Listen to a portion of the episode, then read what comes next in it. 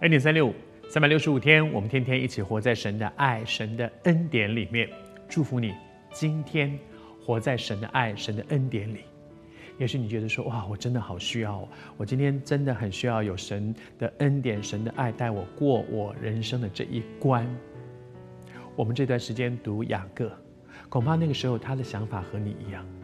他就是要靠着神的恩典说：“主啊，你一定要带我过这一关，因为如果你不带我过这一关，我过不去。”但是这几天我们和你分享，雅各来到神的施恩宝座前，但是第一个部分，他必须很诚实的面对自己，他也必须很承认、很清楚的承认，我现在我的害怕、我的软弱、我的难处。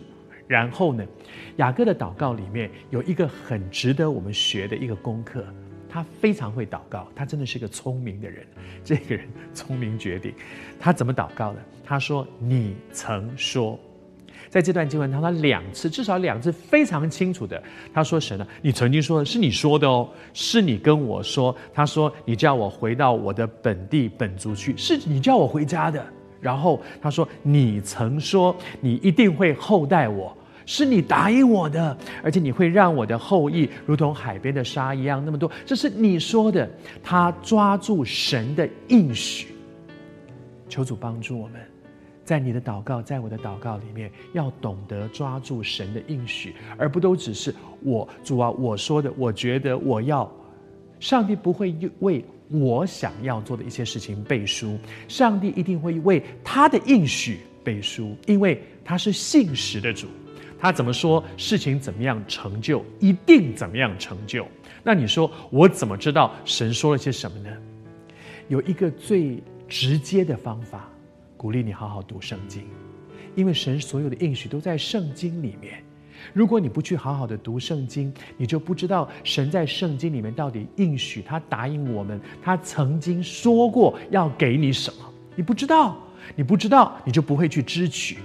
但是求神帮助我们，我们每天一点一点一点，n 点三六五，用一句又一节圣经的话，就是我们细细的来读神神的话，读圣经，为的是要帮助我们真的确知神在圣经当中给你给我有多少了不起的应许。